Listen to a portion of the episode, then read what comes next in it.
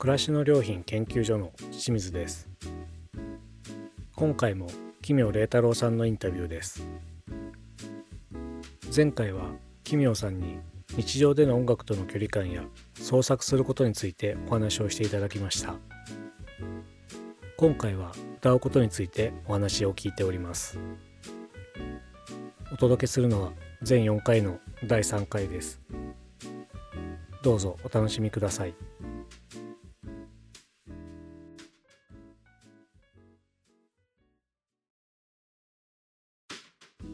奇妙さん音楽ももちろん演奏もされてると思うんですけども、はい、やっぱり一番皆さんに馴染みがあるのはその歌声というか歌だと思うんですね。はい、私もいろいろ聞いていて、ええ、本当に奇妙さんの声っていろんな小姉があるというか、うん。ええ、ある種どれが本当の声なのかわからないぐらいな、あのバリエーションがあって、はい、で先ほどおっしゃってたみたいに人が提供された歌とか、えー、こういう歌がいいんじゃないかっていうのも積極的に歌われていて、で実際木村さんにとって歌うことってどういうことなのかなっていうことと、えー、まあ、歌うことも含めて、まあ、木村さんにとって音楽ってどういう存在なのかっていうのを少し聞かせてもらってもいいですか、えー、そうですね。うん。えー、そうですね。歌うこと自体は、えー、どういう感覚ですか？楽楽しいというか、えー、気持ちがいいものですか？そうですね。なんかそうですね。気持ちいいものですね。なそうですね。えー、なんか苦しいと思うことあんまりないですけどその思う時はそお客さんがいてでこの場面でその100までの声を出したいけどなんか体調のあれで98ぐらいまでしか出ないみたいになった時にごめんって思ってますけどなんかもっとなんか素晴らしいものを見て帰ってもらえる時もあるのになんかまあそういう時はすごいなんか申し訳ないなと思いますね、うん、なんか音楽ってまあ歌自体はまあ空気が振動してそういう相手の方にそれが伝わってっていうなんかもんのだけやのになんかすごいとんでもないことを体験したなって思えたりするっていうすごい面白いものやなと思って。な、何もいらないし何も変わらないけどすごいうわって思ったりすることができる。なんか人が考えたすごい平和でもあるしなんかいいものですよね。うん、確かにその僕もなんか何かで読んだ記憶があるんですけども、ええ、その音楽って本当に歴史が古いというか、ええ、あの言葉よりも先にあったかもしれないみたいな説もなんか聞いたことあって、え、すごくその本能的というか、こうもう人間自体にそれがもう備わっているような感情表現だとは思ってるんですけども、まあ、あの宗教でも必ず音楽って入ってて、うんはい、まあ、言うなればその近現代だとその政治にもまあ悪い意味で活用されたりとかして、はい、そのプロパガンダとかで音楽の力ってすごいなって、そういう歴史を見ても思うんですけども、やっぱり実際やってらっしゃる企業さん、まあ、歌ってらっしゃってて、その力って感じる時ってありますか？なんかレコーディングスタジオでこの間話してて、うん、そのあのドイツのマイクの話してて、うん、そのドイツのマイクすごいなんか人の心を動かすような音が出るの。それはそのヒトラーの演説はもっともっと人の胸を打つようにっていうので作られてるみたいな話してて。怖い。そういった意味では怖いです、ね、そうですね。まあ機材ってなんかまあ戦争とか変わってきますけど何の話やったかななんかそれを思い出したんですけど、うん、でも歌の、ええ、その聞く側に対しての影響力ってすごくあると思うんですよ、ええ、だからそれをやる人は、ええ、いやもっとすごいんじゃないかってその恩恵なのか影響って、ええ、想像できないんですけども、まあね、ずっとやってらっしゃってて、はい、その魅力っていうんですか、まあ、歌うことなのか音楽をやることなのかっていうのは、なかなか言葉にするのは難しいかもしれませんけども、なんか感覚としてはやっぱそういうのありますか？音楽の良さっていう。もしもその音楽の凄さとか音楽っていうものにとんでもない力があるとか、うん、世界中に信じられないような人がいるって自分がなんかこういう活動をし始めたりする時に知ってたらやってないかもしれないんでなんか知らなくてよかったのかもしれないなとも思いますし、うん、なんか知らなくてよかったこともあるのかなうん、よかったんかな なんかまあええ。ー、奇妙さんの声って、はい、あの歌声ですね、えー、歌声ってすごくいろんな声に聞こえるし、えー、まあすごく誰かの声に似てるような風に聞こえる時もあれば、はい、全くオリジナルのなんかあの声にも聞こえたりしますけども、それは奇妙さんの中でなんかこう自然とそうなっていくのか、まあ、歌に合わせるとそうなっていくのか、まあ、ある種こう意図的に使い分けてるとかっていうのはどちらなんでしょうか？なんかまあどれもあるかもしれないですね。なんかすごい高い音を出す時にこの人の感じやと出るなとかはありますけど、うん、うん、あとは音符とかは一緒ですけどなんかすごい楽しい感じで歌ったり、うん、まあ逆に悲しい感じで歌ったりとかそういうなんかなんでそれが伝わるのかわからないんですけど、うん、なんかそういうの歌っててなんか面白いなっていうか。まあ会話も一緒ですけどなんか。うん、うん、なんかその表現力が表現力っていうとなんかすごくなんかあのありきたりな言い方ですけどもいや本当に奇妙さんが特に伝わってくる気が僕したんですよ。あのすごく楽しそうに歌ってるなとか、えー、一方ですごくなんか苛立ちを感じるような歌い方があったりとか、その表現力がやっぱ多分僕がもういろいろ聞いてますけども、すごい長けてるというかついうん。これはも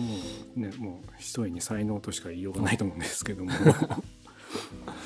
これでも自分でもやっぱそこはあの感覚はあるんですか？いろんな声に自分がなってるっていうのは。あそうですね、うん、うん、好きな人の感じになってしまう時ありますねなんか。うん、うん、いや多分それがなってしまうのが自覚症状じゃなくて、うん、多分他人にも分かるんですよね。そのぐらいすごくシンクロしてくるというか、えー、ハミングバードって歌われてるじゃないですか、えー僕多分あれを最初に聞いたんですよ。初めて聞いたのが、はなんかまあメメロディーももちろんなんですけど、はい、すごく声が残って、えー、奇妙さんの。結構あの何気ない印象だからリフレインしてくるんですよ すごい印象的な声だなと思って、えー、で当然興味持ったんでいろいろ聞いてその以降あの聞いてたんですけども、えー、そこからだからあれ？全然声が違うと思ったりとか、えー、なんかこれは正しいかどうかわかんないですけどなんかちょっと曲忘れちゃいましたけど、えー、なんか今和の京志郎さんの声に聞こえた時があったんですよ、はい。えー、もっと前のバンドの頃の歌だった曲だと思うんですけど、ありますあります。あやっぱそうですか？すごい真似して歌ってるやつあります、ね、あそれかなじゃあ。いやだからなんかすごいいろんな声を使い分けてるのかなと思って。うん、やっぱりそうだった。聞いてよかった。いや。いやでもねあのでもかといえば、その赤いスイートピーとか、えあの幸せな結末とかを歌ってらっしゃるのを聞くと、もう全くオリジナルに聞こえるしなんかカメレオンみたいな人だなと思って、えー、そうですね。なんか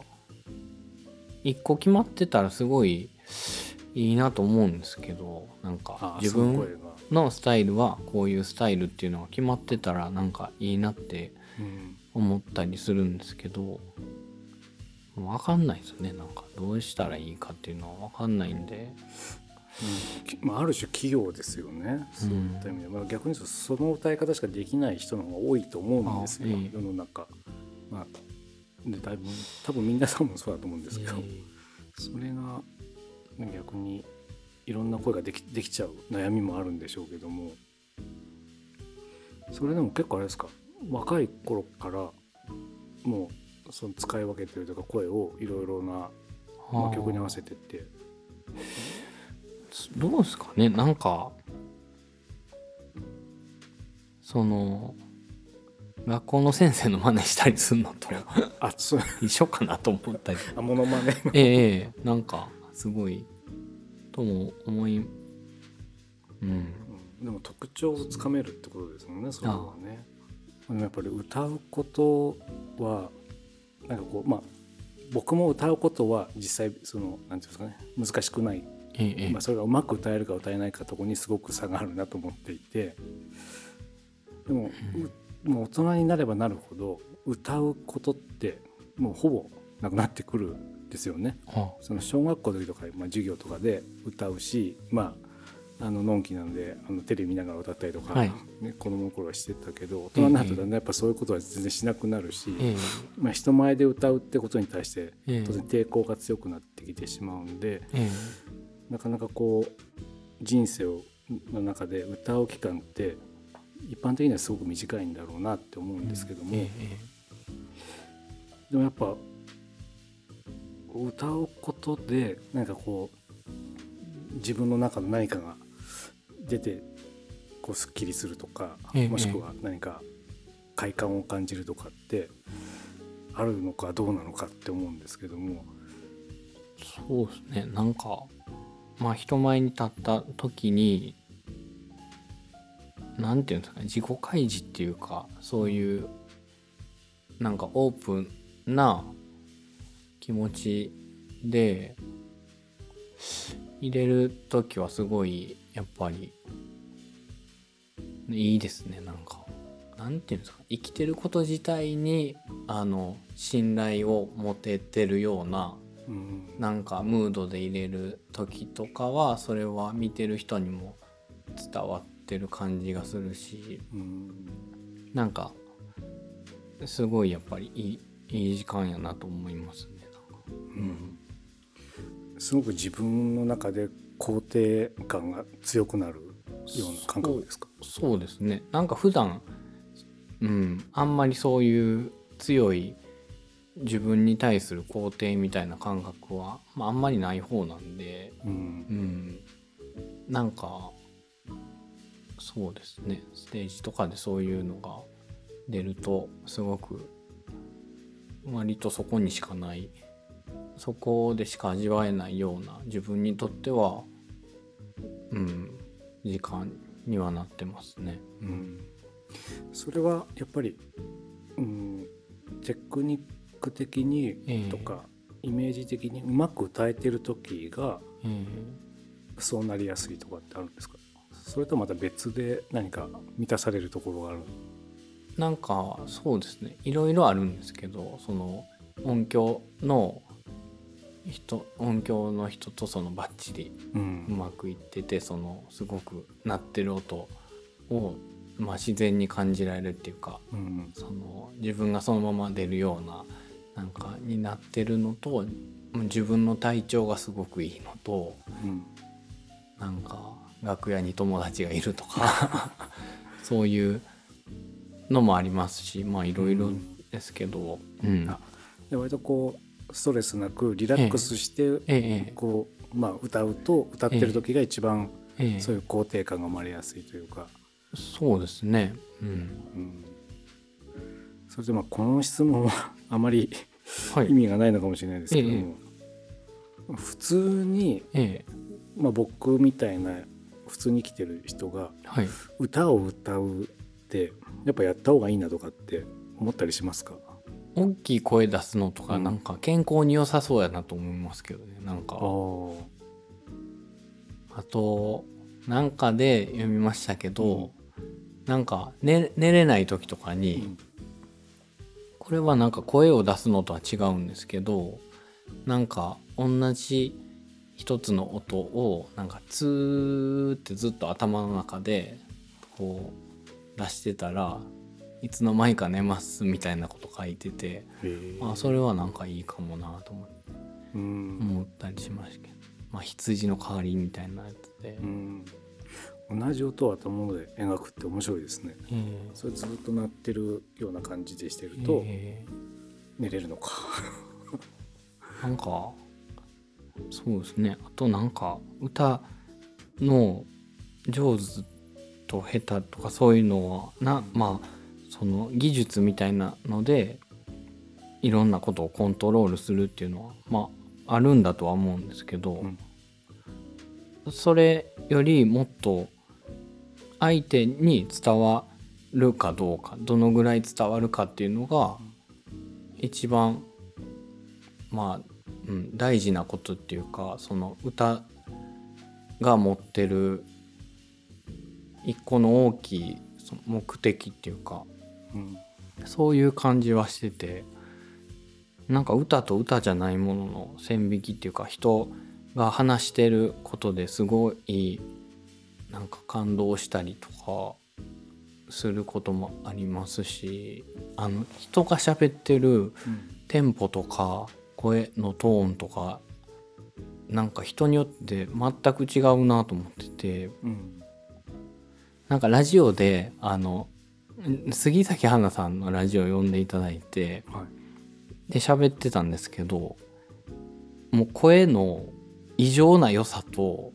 なんかちょっとこんなことあるんやなと思うなんか魔法みたいやなと思って、うん、ね、その人はまあ話をしてるっていうことなんですけどいやすごい人おるなと思って。杉咲花さんの話し方と声が、えー、なんかすごく、えー、なんか受けるものがあったっていうことですか、えー、普通に喋ってるだけでこんなに価値あるんかと思って、えー、うわーってなりましたけど。えー、でも杉咲花さんの僕もちょっと聞きましたけども、えーはい、なんだろう綺麗な声っていうのかなんかすごい声質がなんかすごく聞き心地がいいですよねあの方の声。すごいなんでしょうね眩しいしなんか吸い込まれる速さがもうすごいし、うん、なんでしょうね全部盗まれてても全然気づかへんやろうなっていう気バーってなって。あその声が自分の中に入ってくる、うんうん、そのスピードが吸収力がすごい。もう一瞬でなんかズボって入るのってそんなことできる当たり前にしてんのちょっと 頑張って何かを達成したり作れたっていうものやっぱすごいですけどその人が当たり前にやってることにものすごい価値があるなってなんか思っててなんかその人があの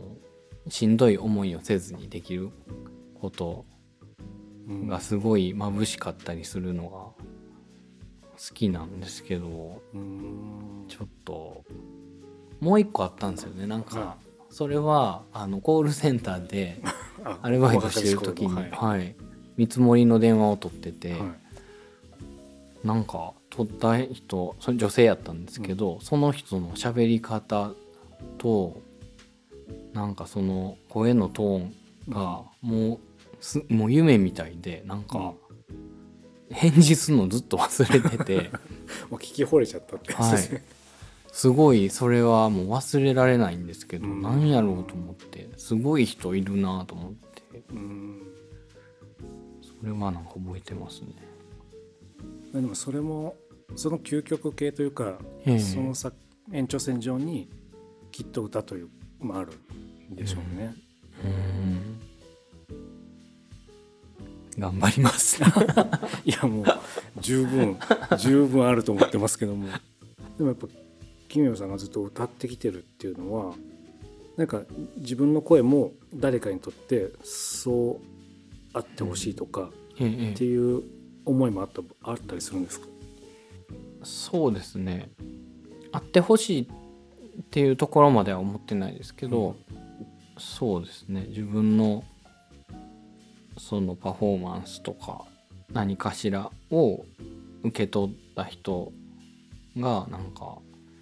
まあ見てよかったとか、うん、その人のまあなんかいい時間になってたらよかったなとは思いますね。うん、うん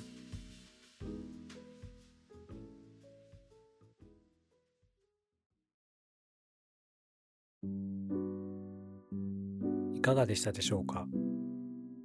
奇妙麗太郎さんに歌うことについてお話をしていただきました。今回お届けしたのは全4回のうちの第3回です。次回は奇妙麗太郎さんの最終回です。奇妙さんにとって音楽はどういう存在なのかをお話ししていただいています。